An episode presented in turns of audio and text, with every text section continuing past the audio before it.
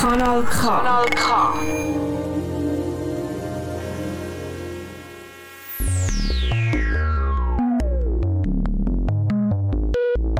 Polyphon will die Welt vom Kopf auf die Füße stellen, berichtet über Perspektiven, Positionen und Debatten.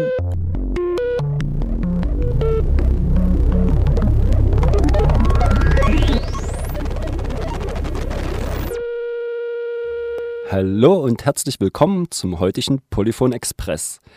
Gerade eben wird der türkische Präsident in Genf hofiert und gestern sprach Thomas Schmiediger im Mappamondo in Bern über Rojava und die aktuelle Situation in Syrien.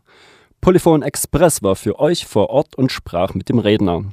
Hallo Thomas, Magst du dich kurz vorstellen? Mein Name ist Thomas Schmiedinger, ich bin Politikwissenschaftler und Sozial- und Kulturanthropologe und unterrichte an der Universität Wien und an der Fachhochschule Oberösterreich äh, und bin sehr aktiv auch im Bereich der kurdischen Studien, zum Beispiel Mitherausgeber des Jahrbuchs, des Wiener Jahrbuchs für kurdische Studien und Generalsekretär der Österreichischen Gesellschaft zur Förderung der Kurdologie und habe eben sehr viel zu syrisch und irakisch Kurdistan gearbeitet. Äh, in den letzten Jahren äh, mehrere Bücher zu Rojava veröffentlicht. Wie bist du dazu gekommen, dich dermaßen intensiv mit diesem sehr nicht einfachen Thema zu beschäftigen? Ich bin 1999 das erste Mal nach Kamischli gefahren, als Student noch. Das war mein erster Teil Kurdistans, den ich bereist habe. Ähm, und habe dann sehr viel mit Exilkurden aus Syrien auch in Österreich zu tun gehabt, die ich immer wieder unterstützt habe. Und bin dann ab Jänner 2013 regelmäßig in die dann befreiten Gebiete gereist. Und wie das so ist bei Themen, mit denen man sich intensiv beschäftigt, dass die dann immer interessanter werden. Je mehr man eben Leute kennt, je besser man die Region kennt. Und äh, am Ende war es eigentlich so, dass ich dann doch mich verglichen auch mit anderen sehr früh mit der Region beschäftigt habe und eben auch einer der wenigen bin, die mit verschiedenen, auch politischen Akteuren der syrischen Kurden einen relativ regelmäßigen Austausch pflege und äh, es mir darum einfach möglich war, sehr oft hinzufahren und mich doch intensiv mit der Region zu beschäftigen. Und ja, die Region ist für mich heute mehr als nur ein Forschungsgebiet. Sie ist ein bisschen sowas wie eine vielleicht zweite, dritte oder vierte Heimat geworden, äh, wo ich einfach viele Menschen kenne und schätze. Und äh, insofern ist es mir auch ein Herzensanliegen, dass äh, diese Menschen in ihrer Heimat das aufbauen können an politischem System, an Gesellschaftssystem, das sie sich wünschen. Und noch kurz, du hast es zwar zum Schluss ein paar Mal gesagt, werde ich aber wahrscheinlich wegschneiden müssen. Was können die Leute an den Radiogeräten machen? Es ist nicht ganz unwesentlich, wie sich europäische Regierungen positionieren in dem Zusammenhang. Äh, und da spielen auch kleine Länder, die äh, diplomatisch wichtig sein können, wie die Schweiz, durchaus eine wichtige Rolle. Äh, in Demokratien wie der Schweiz äh, tun Politiker aber sehr oft auch dann das, was sie glauben, dass die Bevölkerung will. Das heißt, zivilgesellschaftliches Engagement, die öffentliche Meinung kann die Politik beeinflussen. Und deshalb ist es wichtig, hier einen langen Atem zu haben und dran zu bleiben und eben die Kurdinnen, aber auch die äh, Assyrerinnen und die anderen Gruppen in der Region nicht zu vergessen. Im Folgenden hört ihr den gestlichen Vortrag in einer leicht gekürzten Fassung. Dazu empfehle ich, die aktuelle syrische politische Karte zu betrachten, denn Thomas Schmiediger bezieht sich in seinem Vortrag immer wieder darauf. Ihr findet sie zum Beispiel auch auf polyphon.org, wo wir sie für euch hochgeladen haben. Mein Vortrag soll heute nicht so sehr einführen in die prinzipielle äh, Entwicklung von Syrisch-Kurdistan, sondern soll mehr auf die aktuelle Situation wirklich eingehen. Trotzdem erlaubt mir am Anfang ein paar einführende Sätze zu dem zu sagen, wie diese Selbstverwaltung entstanden ist und was sie für einen Charakter hat, äh, damit das auch für jene verständlich ist, die sich vielleicht nicht so intensiv bisher damit beschäftigt haben. Äh, die syrischen Kurden haben eine lange Geschichte von äh, politischer Repression hinter sich, insbesondere äh, seit der Machtergreifung der arabischen sozialistischen Baath-Partei in Syrien, die äh, die Existenz einer kurdischen Minderheit in Syrien de facto geleugnet hat. Äh, ich möchte hier nicht auf allzu viel eingehen. Faktum ist, dass bis 2011 rund 10 Prozent der syrischen Kurden nicht einmal die syrische Staatsbürgerschaft hatten, weil man ihnen in den 60er Jahren entzogen hat. Äh, dass das Kurdische Sprache nie anerkannte Bildungssprache oder gar Amtssprache in Syrien war. Trotzdem gibt es eine Geschichte einer äh, Kooperation einer kurdischen Partei mit Syrien und diese Geschichte der Kooperation ist wichtig, um zu verstehen, warum überhaupt diese Gebiete 2012 dann den Kurden übergeben worden sind. Nämlich das ist die ursprünglich türkisch-kurdische Arbeiterpartei Kurdistans BKK mit dem Vater noch des heutigen Präsidenten Syriens, nämlich Hafez al-Assad.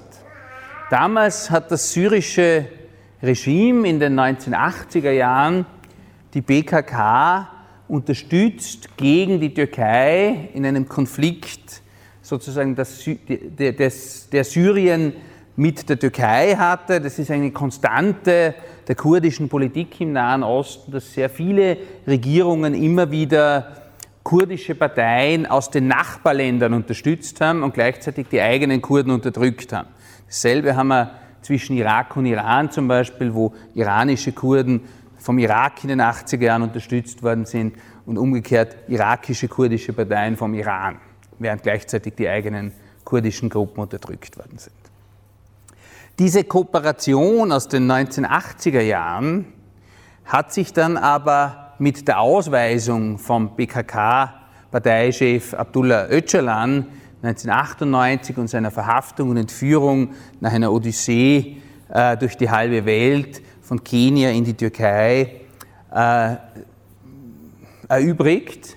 Und die Anhänger der PKK in Syrien äh, haben dann 2003 eine eigene Schwesterpartei gewissermaßen der PKK in Syrien gegründet, die jetzt nicht mehr primär politische Ziele gegenüber der Türkei verfolgt hat, sondern politische Ziele für die Kurden in Syrien äh, verfolgt hat. Das war die Demokratische Unionspartei PJD. Und diese PJD ist nun genauso wie andere syrisch-kurdische Parteien vom Sohn und Nachfolger von Hafez al-Assad als Präsident Syriens, von Bashar al-Assad, politisch verfolgt worden. Trotzdem hat das syrische Regime im Sommer 2012 sich offenbar der damaligen Kooperation der 1980er Jahre erinnert, in einer Situation, die für das syrische Regime relativ schwierig war, weil im Sommer 2012 die verschiedenen Oppositionsmilizen, die damals unter dem Label Jaish al-Hur, Freie Syrische Armee, äh, operiert haben, im Zentralraum Syriens relativ viele Territorien unter Kontrolle gebracht haben. Und dieser Zentralraum Syriens, also Homs, Hama bis rauf nach Aleppo, war für das syrische Regime sehr viel wichtiger als die peripheren Grenzregionen, in denen die Kurdinnen und Kurden gelebt haben. Und in dieser Situation, die für das syrische Regime eben militärisch und politisch äh, sehr gefährlich war, hat die syrische Regierung sich entschieden, die Armee aus den drei kurdischen Kerngebieten zurückzuziehen und die Gebiete der BED und ihrer Anhängerschaft sozusagen zu übergeben. Die drei Kerngebiete der kurdischen Autonomie sind also nicht irgendwie in Form eines Bürgerkriegs erobert worden, sondern sie sind tatsächlich den äh, kurdischen Einheiten von der Regierungsarmee übergeben worden, in der Hoffnung, aus Sicht jetzt der syrischen Regierung, dass dort verhindert wird, dass die Oppositionsmilizen diese Territorien übernehmen. Gleichzeitig war das natürlich für die kurdische Seite eine Möglichkeit, ein eigenes Territorium aufzubauen, das weder von der syrischen Regierung noch von der sogenannten Freien Syrischen Armee Jaish al-Hur kontrolliert wird. Und damit ist gewissermaßen eine dritte Entität entstanden, die zunächst aus drei voneinander territorial getrennten kurdischen Gebieten bestanden hat, nämlich aus den Kerngebieten des syrischen kurdischen Siedlungsraums. Auf dieser Karte, die jetzt die aktuellen äh, Machtverhältnisse in Syrien darstellt, wären diese drei äh, Kerngebiete äh, hier folgendermaßen zu finden. Das westlichste ist die Region um Afrin, heute in grün hier dargestellt, weil sie seit 2018 von der türkischen Armee und ihren Verbündeten besetzt wird. Das ist gewissermaßen diese Nase, die da äh, im Westen quasi in die Türkei etwas hineinreicht. Das zweite Gebiet ist Kobani, hier in Orange dargestellt. Das ist dort, wo diese Biegung etwas hineingeht in Richtung Türkei, in Richtung Norden. Und das dritte ist die Cesire, die gewissermaßen von Ras Al Ain auf Arabisch, auf Kurdisch Serikanie, das ist am Ostrand dieses jetzt grünen, ebenfalls türkisch besetzten Streifens, äh, bis hin zur irakischen Grenze reicht. Dort wurden dann zunächst zwei Jahre oder eigentlich ja, eineinhalb Jahre nachdem sich die syrische Armee zurückgezogen hat, drei sogenannte Kantone ausgerufen, nämlich im Jänner 2014. Das ist kein Zufall, dass die hier sich aufbauende Selbstverwaltung drei Kantone gegründet hat. Das ist tatsächlich eine Bezugnahme auf die Schweiz, äh, nämlich insofern als die Idee war, eine sehr dezentrale, föderale Struktur aufzubauen. Äh, die Arbeiterpartei Kurdistans BKK kommt ja ursprünglich aus einer marxistisch-leninistischen Tradition, äh, die sehr zentralistisch war. Aber nach der Verhaftung von Abdullah Öcalan gab es einen ideologischen Shift, der auch in seinen Schriften nachvollziehbar ist, nämlich hin zu einem dezentralen, äh, kommunitären äh, Projekt, das sehr stark inspiriert ist von den Ideen eines amerikanischen Ökoanarchisten, nämlich Murray Bookchin. Und deshalb war die Idee hier nicht einen kurdischen Nationalstaat zu gründen, sondern eine dezentrale Selbstverwaltung von unten. Und die Idee war gewissermaßen hier äh, etwas aufzubauen, was zumindest ein bisschen eine Ähnlichkeit auch zum kantonalen System bei euch hat, äh, das eben tatsächlich die Basis für einen sehr starken Föderalismus legt. Die drei Gebiete blieben territorial eben zunächst voneinander getrennt. Und die kurdischen Einheiten, die dort aufgebaut worden sind, die sogenannten Volksverteidigungseinheiten JPG und die Fraueneinheiten JPG, eine eigene Miliz, die ausschließlich aus weiblichen Kämpferinnen bestanden hat, waren von Anfang an defensiv ausgerichtet. Also es ging diesen beiden Milizen nicht darum, andere syrische Territorien zu erobern, sondern darum, diese kurdischen Kerngebiete zu verteidigen. Was dort etabliert worden ist, war allerdings nicht nur eine Autonomie für die Kurdinnen und Kurden, sondern war im Selbstverständnis eine Autonomie für alle dort lebenden Menschen und die verschiedenen ethnischen und religiösen Gruppen in der Region. Das spielt vor allem eine Rolle für die östlichste dieser drei Regionen, nämlich für die Cesire, weil die Cesire traditionellerweise einen sehr hohen Anteil nicht kurdischer Bevölkerung hat. Also dieses Gebiet, das ihr hier im Osten seht, dort gibt es eben neben kurdischer Bevölkerung auch äh, verschiedene aramäischsprachige christliche Gruppen, die sogenannten Suroye oder auch Assyrer. Das sind zwei verschiedene Gruppen, die aber einen sehr ähnlichen äh, Dialekt der, der ostaramäischen Sprache sprechen. Es gibt relativ große armenische Minderheiten in den Städten. Das sind im Wesentlichen Überlebende des Genozids von 1915, äh, als ja das Osmanische Reich bzw. die jungtürkische Regierung des Osmanischen Reichs äh, die Armenier des äh, anatolischen Raums in die Steppen und Wüstengebiete äh, des heutigen Syriens vertrieben und zu großen Teilen auch äh, abgeschlachtet hat. Und die Überlebenden sind eben die Kerne der armenischen Gemeinden in dieser Region geworden. Es gibt aber auch arabische Bevölkerungsgruppen, teilweise alte Stämme, die in dieser Region schon jahrhundertelang leben, teilweise arabische Dörfer, die neu angesiedelt worden sind von der Baath-Partei im Zuge der Arabisierungspolitik in der Grenzregion.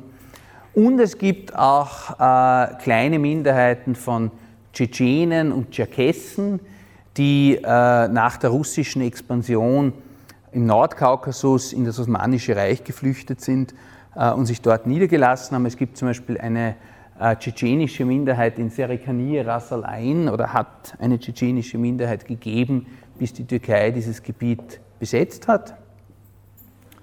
Äh, es gibt sogar eine kleine turkmenische Minderheit, äh, allerdings sind die weiter im Westen, nämlich vor allem dort um Manbij, also in der Cesire, äh, waren die Turkmenen eigentlich nicht vertreten.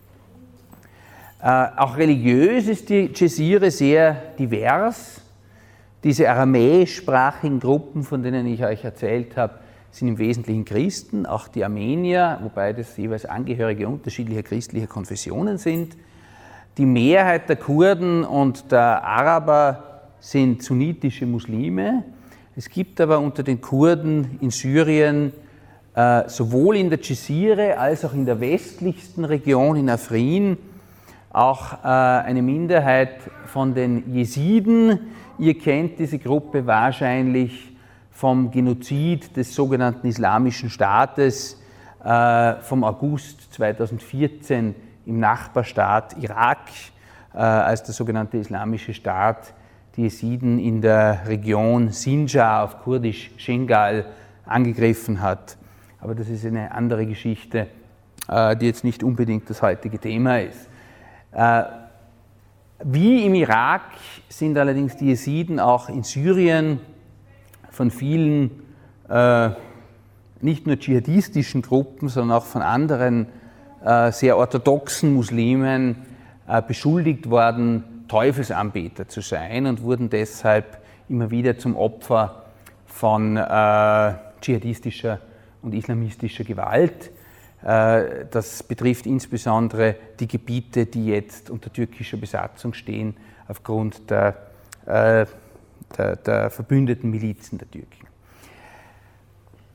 Äh, die defensiv ausgerichteten Volksverteidigungs- und Frauenverteidigungseinheiten mussten trotzdem ab ungefähr 2013 immer wieder diese Gebiete gegen Angriffe eben solcher dschihadistischer Gruppen verteidigen. Am Anfang war das noch äh, großteils die sogenannte Jabhat al-Nusra, äh, von der ein Teil sich dann mit dem sogenannten Islamischen Staat im Irak zum Islamischen Staat im Irak und Scham, ISIS, vereint hat und dann eben ab 2014 unter dem Namen Islamischer Staat agiert hat.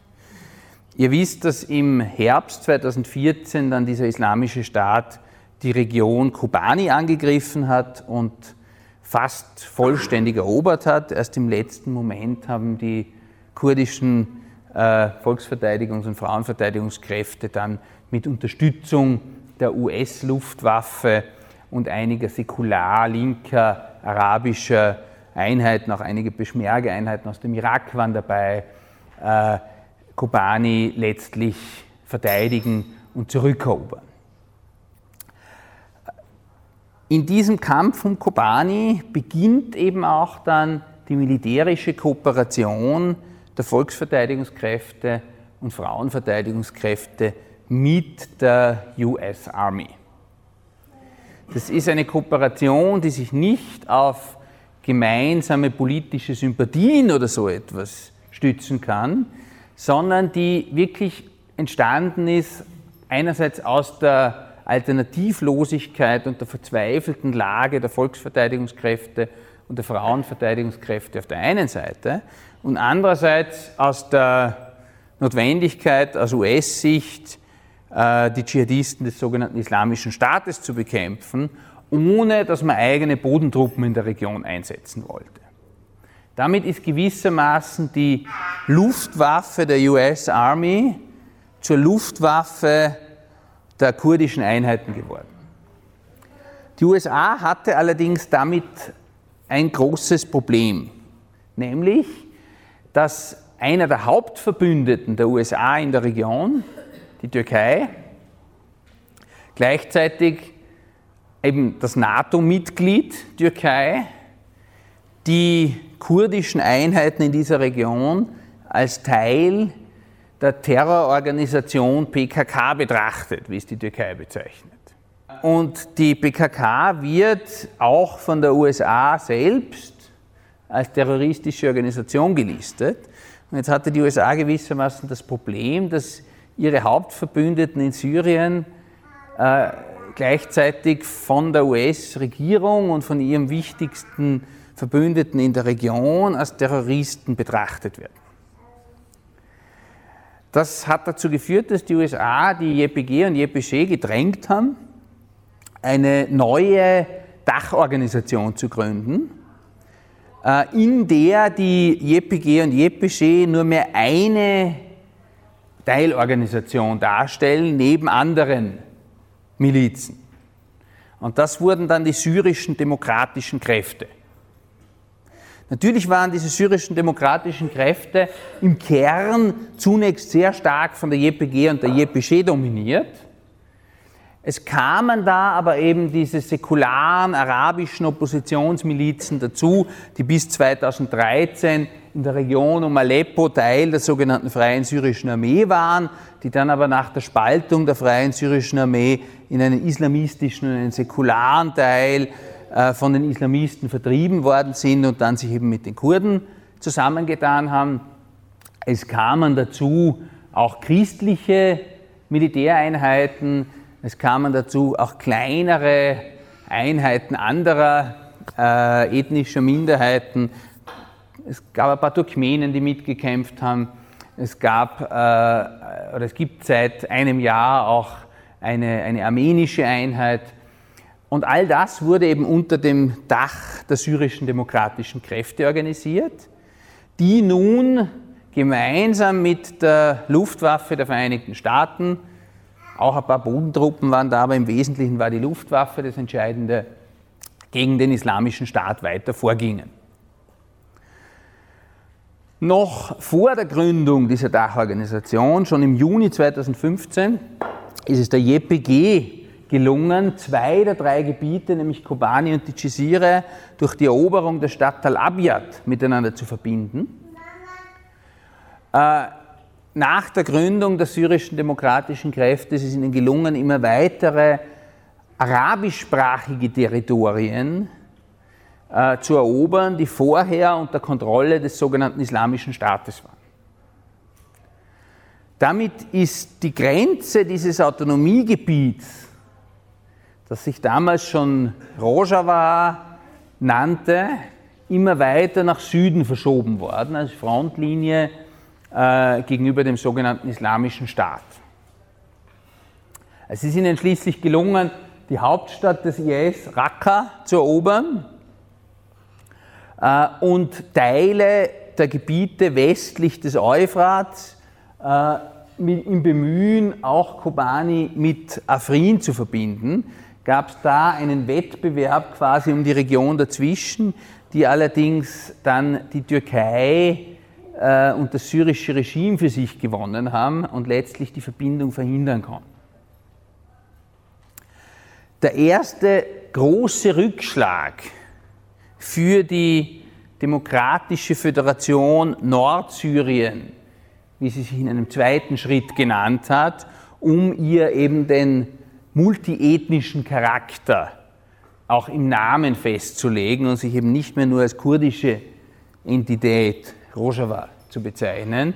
Also den ersten großen Rückschlag für diese Autonomieregion gab es dann vor eineinhalb Jahren zwischen dem Jänner 2018 und dem März 2018, als die Türkei nach einer Einigung zwischen dem russischen Präsidenten Putin und dem türkischen Präsidenten Erdogan in das westlichste der drei Gebiete, nämlich in Afrin, einmarschiert ist. Die türkische Armee hat zwei Monate benötigt, dieses relativ kleine Gebiet, das von relativ schlecht bewaffneten Kämpfern und Kämpferinnen der JPG und JPG verteidigt worden ist, zu erobern. Das ist eigentlich eine militärische Meisterleistung der JPG und JPG, so lang einer NATO-Armee mit äh, Luftwaffe widerstehen zu können. Der Grund dafür war aber unter anderem der, dass die türkische Armee 2018 relativ wenig eigene Bodentruppen eingesetzt hat, sondern ähnlich wie es die Amerikaner mit den Kurden gemacht haben, gesagt haben, da sollen andere am Boden äh, verbluten. Wir sind die Luftwaffe, aber die Bodentruppen, die wir reinschicken, das sollen syrische Milizen sein. Das heißt, die Türkei hat dort am Boden sehr stark mit mehr oder weniger islamistischen syrischen Milizen verbündet gekämpft, die sehr wenig Disziplin aufgewiesen haben, deshalb auch relativ lange gebraucht haben. Allerdings äh, die de facto aus, äh, sagen wir mal, einer Mischung aus hochgradig ideologisierten Dschihadisten und Raubrittern bestanden haben.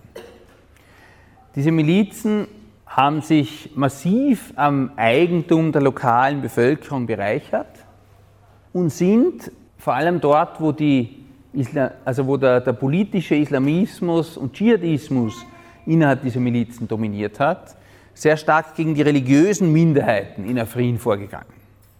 Sie sind an sich gegen die Kurden in Afrin natürlich positioniert gewesen, ganz besonders über jene, die vorher eben in der Selbstverwaltung äh, der Kurdischen aktiv waren. Aber noch schlimmer als Kurde und äh, Mitglied der, der JPG zu sein, war es Kurde und Mitglied der JPG und Jeside zu sein oder und Alevit zu sein. In Afrin war eben die größte alevitische Minderheit in Syrien und auch die größte jesidische Minderheit in Syrien.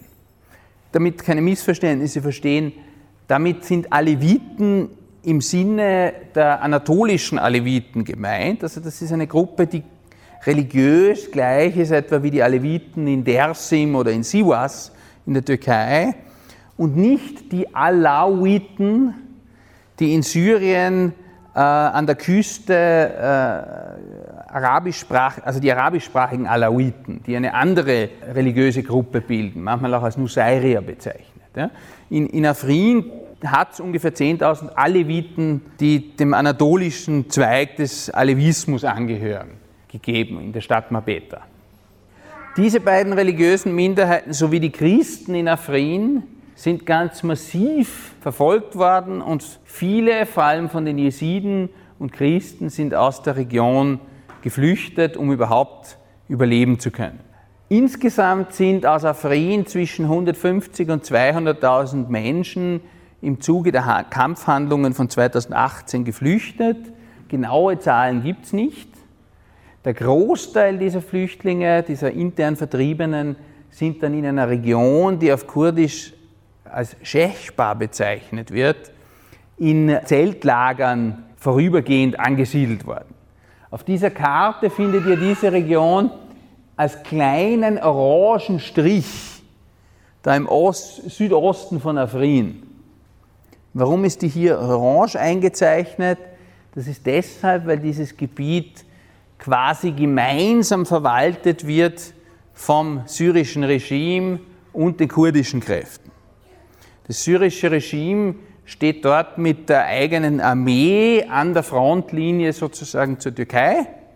In den Camps selbst sind aber JPG und JPG dominierend.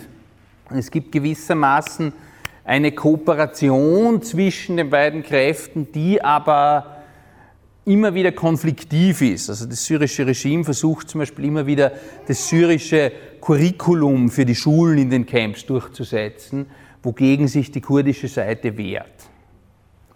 Von diesen religiösen Minderheiten sind in Afrin sehr, sehr viele religiöse Stätten zerstört worden durch die verbündeten Milizen der Türkei.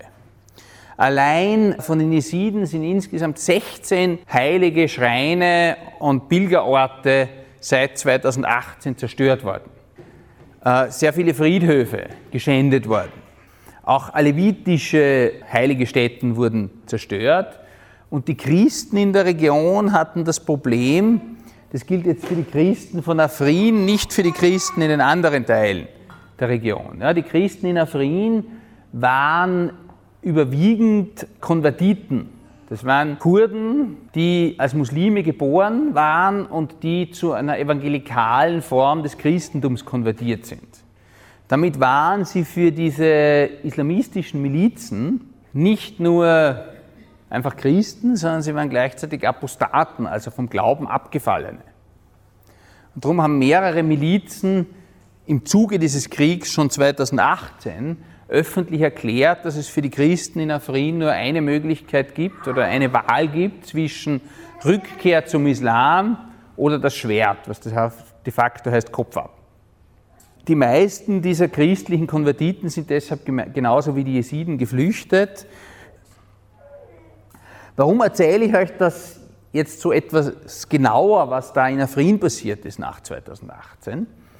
Das erzähle ich euch deshalb genauer, weil dieselben Milizen, mit denen die Türkei in Afrin ein Besatzungsregime aufgebaut hat, jetzt auch benutzt werden seit äh, dem Oktober 2019 für die sogenannte Operation Friedensquellen, also für die Operation, die zur Besetzung dieses Grenzstreifens im Osten des kurdischen Gebietes in der Jezira geführt hat. Diese Milizen haben sich in Afrin als extrem undiszipliniert erwiesen. Sie haben sich als ideologisch extremistisch gegenüber den religiösen Minderheiten erwiesen. Sie haben sich aber selbst aus türkischer Sicht als unzuverlässige Partner erwiesen, weil sie im Wesentlichen vor allem daran interessiert waren, ihre eigenen Gewinne aus Beschlagnahmungen von, äh, vom Eigentum der lokalen Bevölkerung und aus Entführungen und ähnlichen wirtschaftlichen Aktivitäten zu maximieren. Diese Rivalitäten, die sich daraus entwickelt haben, haben in Afrin sogar dazu geführt, dass es im Herbst 2018 zu einem kurzen internen Bürgerkrieg zwischen diesen verschiedenen pro-türkischen Milizen gekommen ist weil die eine Miliz mit der anderen äh, geschäftliche Probleme gewissermaßen bekommen hat. Das heißt, selbst aus türkischer Sicht funktioniert diese Besetzung Afrins nur bis zu einem bestimmten Grad. Trotzdem machen wir uns keine Illusionen. Die Türkei versucht dort natürlich jetzt ein dauerhaftes Besatzungsregime zu errichten und hat in vielfacher Hinsicht bereits äh, Schritte eingeleitet, die sogar in Richtung Annexion Afrins gehen. Also wir haben in Afrin jetzt ein türkisches Postamt. Äh, in der Schule wurde das äh, Kurdische als Unterrichtssprache abgeschafft. Dafür wurde Arabisch und Türkisch eingeführt, obwohl es in der Gegend überhaupt keine Türken gibt. Es wurden vor allem auch gezielt Flüchtlinge aus anderen Teilen Syriens in dieser Region angesiedelt. Erdogan hat das schon vor dem Angriff auf Afrin angekündigt, dass eine halbe Million syrische Flüchtlinge in der Region ansiedeln will. Und Afrin ist ja 2018 gewissermaßen abgetauscht worden mit Ostruta. Also das war der Deal zwischen Putin und Erdogan. Putin unterstützt nicht mehr die Opposition in den äh, Vororten von Damaskus. Assad kann diese Region zurückerobern, dafür darf Erdogan in Afrin einmarschieren. Und die von dort Vertriebenen und einige andere Flüchtlinge in der Türkei sollen hier 3,5 Millionen syrische Flüchtlinge sein, hat äh, die Türkei nach Afrin gebracht, um dort äh, eine pro-türkische Bevölkerung überhaupt erst zu erzeugen durch Demographic Engineering. Etwas Ähnliches wurde bereits vor dem aktuellen Einmarsch 2019 verkündigt, dass dort nicht nur eine Sicherheitszone entstehen soll, sondern auch eine Region, in die die Türkei syrische Flüchtlinge zurückbringen kann. Ich setze das jetzt deshalb immer unter Anführungszeichen, weil es ist natürlich kein Zurückbringen, wenn man Menschen, die aus einem völlig anderen Gebiet Syriens stammen, die eben eine andere Sprache sprechen, Arabisch, in eine Region bringt, in der sie nie vorher waren. Das ist eine Umsiedlung, aber keine Zurückführung. Äh, Im Oktober 2019, also jetzt vor drei Monaten, hat die aktuelle türkische Invasion begonnen, nicht mit einem grünen Licht Putins wie in Afrin, sondern mit einem grünen Licht des US-Präsidenten Trump, der zuvor schon zweimal den Rückzug aus Syrien verkündigt hat und diesmal dann tatsächlich mit einem Anruf mit Präsident Erdogan offenbar mehr oder weniger spontan entschieden hat, so jetzt ist es soweit, ich gehe. Äh, das war von türkischer Seite, aber auch international gesehen klar, dass das ein grünes Licht ist für die Türkei, jetzt auch noch in das verbliebene kurdische Gebiet einzumarschieren. Und tatsächlich hat die Türkei dann eben den 9. Oktober mit der Invasion dieses Gebietes begonnen und diesen Grenzstreifen besetzt, den ihr hier jetzt als grünes Territorium umgeben sozusagen vom Orangen seht.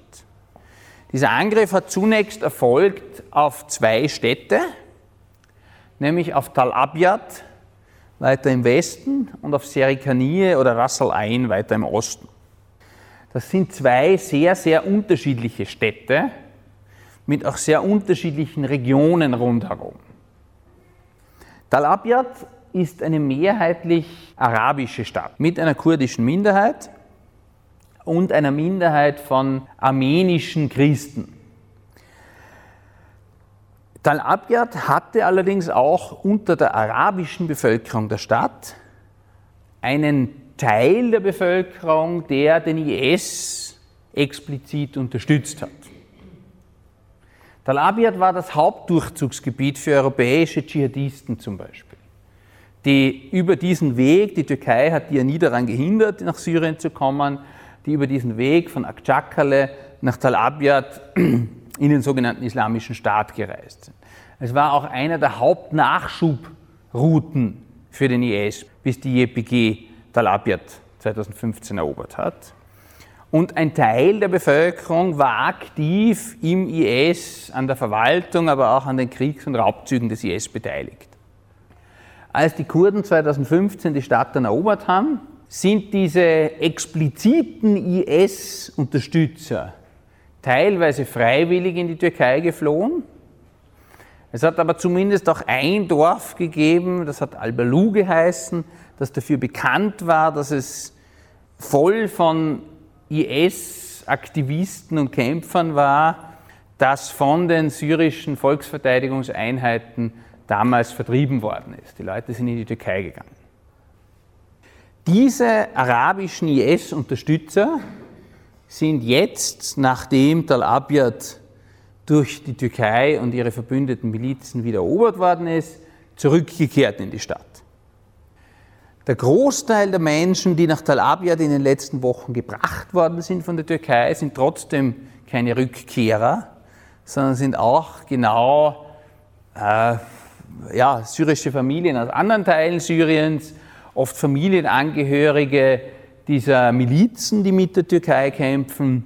Teilweise wurden sogar Leute nach Tal Abyad gebracht, die nicht einmal syrische Staatsbürger sind, sondern es gibt auch einige Fälle äh, von Uiguren aus China, die ebenfalls als Flüchtlinge in der Türkei gelebt haben und die die Türkei äh, jetzt äh, ebenfalls nach Syrien entsorgt.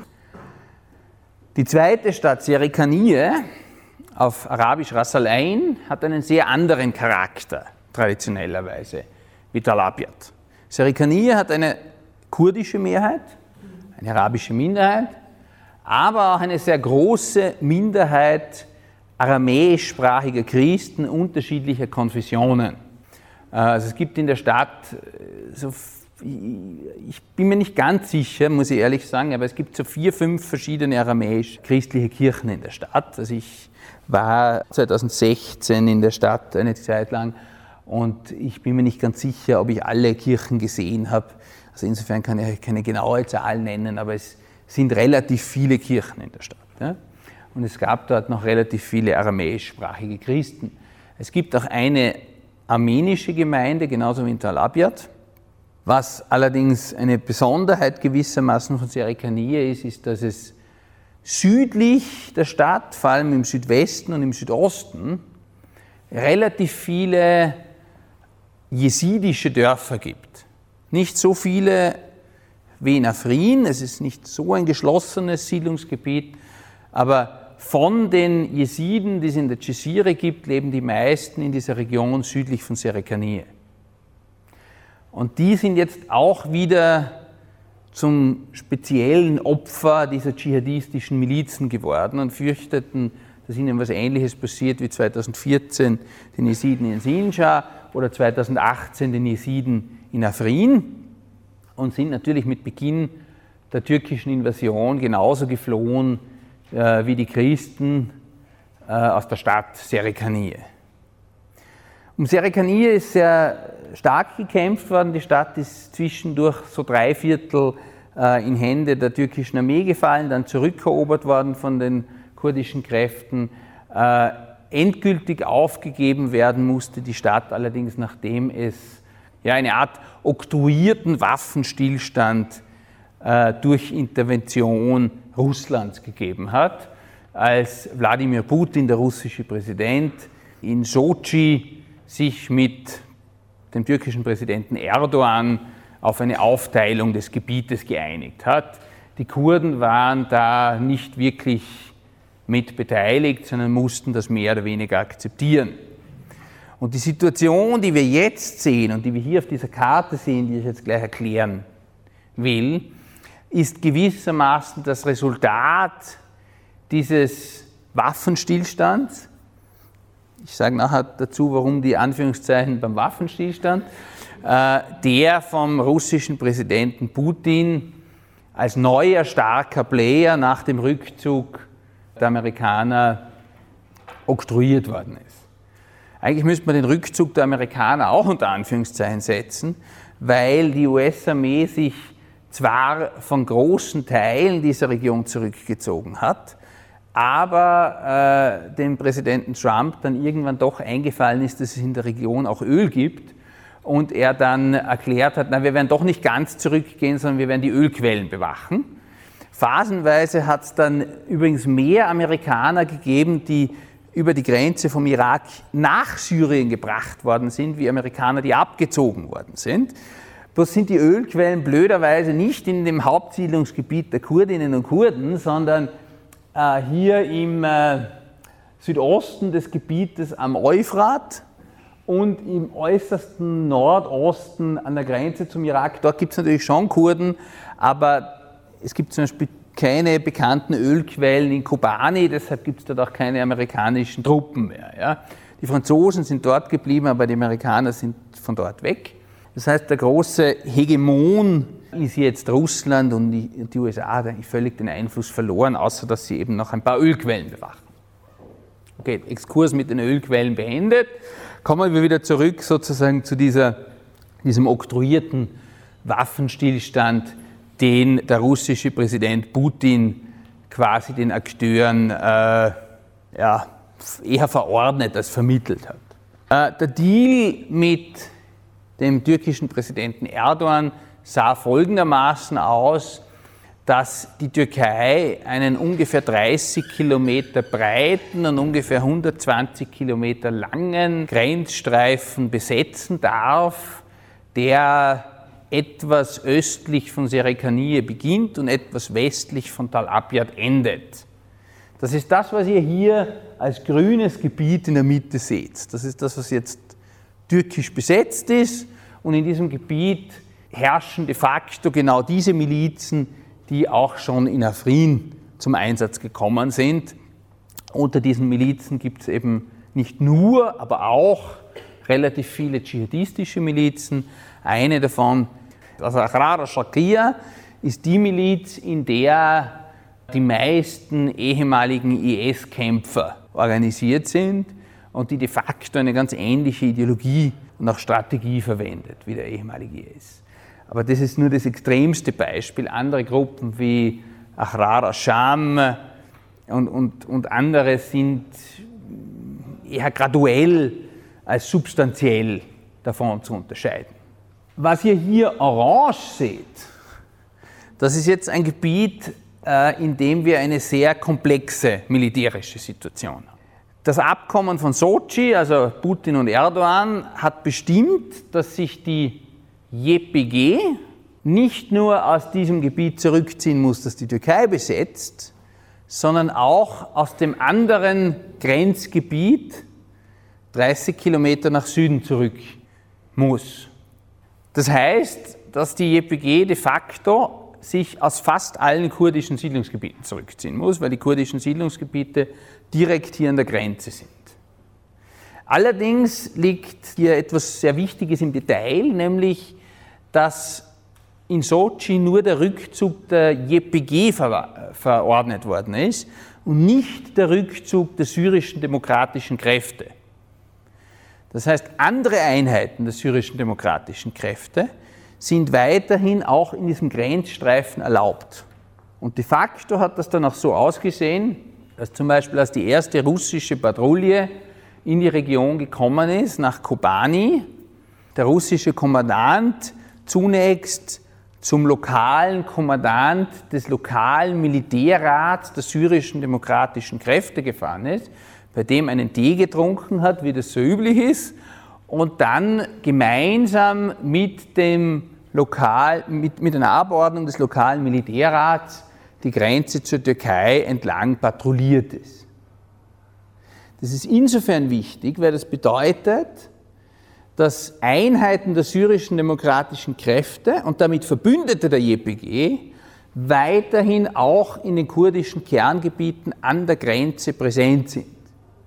Es ist zu einem Rückzug der JPG gekommen, aber nicht zu einem Rückzug der gesamten syrischen demokratischen Kräfte. Was auch wichtig ist, ist, dass die zivile Selbstverwaltung, also die Bürgermeister, die, die Räte, die ja in so einer Art Rätedemokratie organisiert sind, äh, auch die Assaish, die Polizei, dass diese alle in den kurdischen Gebieten stationiert geblieben sind bis jetzt. Aber russische Truppen und Truppen der syrischen Regierungsarmee an die Grenze vorgerückt sind und zusätzlich auch wichtige Verkehrsrouten in dieser Region kontrollieren. Das heißt, wir haben in dem Orangengebiet, das ihr seht, nun eine Gleichzeitigkeit von syrischer Regierungsarmee, verschiedenen Einheiten der syrischen demokratischen Kräfte und einer weiterhin im Amt befindlichen Zivilverwaltung der Selbstverwaltung von Nord- und Ostsyrien, wie das Gebiet im Moment sich nennt. Also entgegen der Annahmen mancher hat der Versuch der Einigung mit der syrischen Regierung und der Einlass für die syrische Armee in die Region zumindest bis jetzt nicht zu einem völligen Ende der Selbstverwaltung geführt, obwohl syrische Truppen in der Region sind. Einer der Gründe dafür, dass die syrische Regierungsarmee dort eingerückt ist und gewissermaßen eine Koexistenz mit den syrischen demokratischen Kräften führen muss, ist die Schwäche der syrischen Armee. Die syrische Regierungsarmee wäre im Moment militärisch gar nicht in der Lage, dieses Gebiet völlig zu kontrollieren. Das sind ein paar Soldaten, die halt auch mit Kalaschnikow hingeschickt worden sind und nicht mit schweren Waffen. Also das trägt natürlich dazu bei, dass es jetzt mal eine Kooperation mit den syrischen demokratischen Kräften gibt.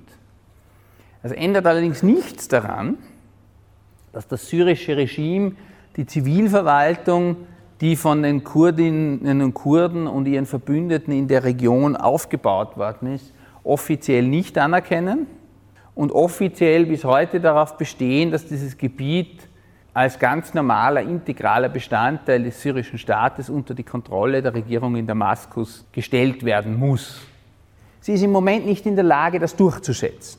Wenn sie einmal dazu in der Lage wäre, das durchzusetzen, wird sie möglicherweise in schöner Scheibchentaktik immer mehr von dieser Autonomie beschneiden, wenn sie das kann. Was ihr hier so ockergelb seht, das ist weiterhin Gebiet, das ausschließlich von den syrischen demokratischen Kräften kontrolliert wird. Dort gibt es keine syrische Regierungsarmee und auch keine russische Armee, teilweise aber sehr wohl eben bei den Ölquellen noch Amerikaner. Was auch noch dazu kommt, ist, dass im Abkommen von Sochi der türkischen Armee das Recht eingeräumt worden ist, gemeinsam mit der russischen Armee in einem 5-Kilometer-Streifen an der Grenze zu patrouillieren und zu schauen, sozusagen, ob die syrischen Demokraten, ah, also ob die JPG sich dort wirklich zurückgezogen hat. Das erfolgt auch, dieser 5-Kilometer-Streifen, den seht ihr zum Beispiel da östlich von Kamischli. Dort gibt es einen dünneren Streifen, der von der Regierungsarmee und Russland gewissermaßen kontrolliert wird. Dort ist fast nur Russland präsent. Und da fahren die Russen halt manchmal auch mit türkischen Soldaten durch. da gibt es relativ viel auch zivilen Protest dann gegen die türkischen Kolonnen, wenn die durchfahren. Also Kurdinnen und Kurden, die halt mit Steinen nach den türkischen Panzerfahrzeugen werfen. Aber das ist im Moment so die Situation. Ich habe vorher gesagt, ich werde noch einmal darauf zurückkommen, warum ich auch den Begriff Waffenstillstand vorher unter Anführungszeichen gesetzt habe. Es ist zweifelsohne so, dass die Durchsetzung dieses Abkommens von Sochi zu einer gewissen Stabilisierung der Frontlinien beigetragen hat. Es ist jetzt nicht mehr so, dass die Türkei wahllos wie in den ersten Wochen des Kriegs äh, kurdische Städte einfach irgendwo bombardiert. Allerdings ist es nicht so, dass die Kampfhandlungen damit eingestellt worden sind. Es gibt weiterhin Kämpfe, vor allem zwischen den pro-türkischen Milizen und den syrischen demokratischen Kräften. Teilweise ist aber auch die türkische Armee selbst in diese Kämpfe involviert. In den letzten zwei Wochen waren diese Kämpfe vor allem auf zwei Regionen konzentriert, nämlich auf Ainisa, das ist, wenn ihr hier auf der Karte schaut, im Wesentlichen südlich von Tal Abyad an der Grenzlinie. Anissa ist möglicherweise deshalb für die äh, Türkei und ihre Verbündeten von Relevanz, weil dort einerseits ein großes Camp von IS-Unterstützern war, das durch die türkischen Angriffe befreit worden ist. Das waren vor allem Frauen und Kinder, also Angehörige von IS-Kämpfern, nicht IS-Kämpfer selbst die sind durch die Angriffe freigekommen und verschwunden. Es sind auch einige Kämpfer freigekommen, die sind freigekommen durch Angriffe auf Gefängnisse, weil die männlichen Kämpfer, also die, die als Kombattanten betrachtet worden sind, in äh, gemauerten Gefängnissen festgehalten werden und nicht in diesen Camps. Und der zweite Grund für eine ISA könnte auch sein, dass dort nach, also ab Ende 2018 eigentlich viele der Selbstverwaltungsinstitutionen äh, ihren Sitz hatten und das eine Art Verwaltungshauptstadt der Selbstverwaltung geworden ist. Auch deshalb, weil das relativ zentral in dieser verbliebenen Selbstverwaltungsregion war, auch deshalb, weil es eine arabische Stadt war und keine kurdische und damit symbolisch gewissermaßen der übernationale Charakter dieser Selbstverwaltung symbolisiert werden hätte sollen. Jedenfalls war dort zum Beispiel der Sitz des Syrian Democratic Council. Das ist der, der politische Rat, der hinter den Syrian Democratic Forces, hinter den syrischen demokratischen Kräften steht und der eben auch arabische Oppositionelle aus anderen Teilen Syriens einbindet. Soweit zu dieser gekürzten Fassung, die eventuell einen kleinen Eindruck von der aktuellen Situation in Syrien zeichnen konnte. Den ganzen Vortrag könnt ihr übrigens heute Abend in St. Gallen im Palast ab 19 Uhr nochmals live und in voller Länge hören. Zum Thema Aber was können wir denn da nun konkret tun? Oder Weihnachtsshopping mal anders? Spenden für den kurdischen Roten Halbmond? Einer Hilfsorganisation, die im Moment Unmögliches leisten muss, können an den Verein Perspektiven bauen, Solidarität mit Rojava überwiesen werden. Die eingehenden Spenden werden umgehend weitergeleitet. Infos dazu und weitere Anlässe findet ihr unter rojava.ch. Das war's nun auch schon wieder mit einer knappen Stunde Polyphon. Wir wünschen euch einen guten Start ins 2020 und sehen uns an der nächsten Tote Lorraine oder an der Winterwanderung nach Davos.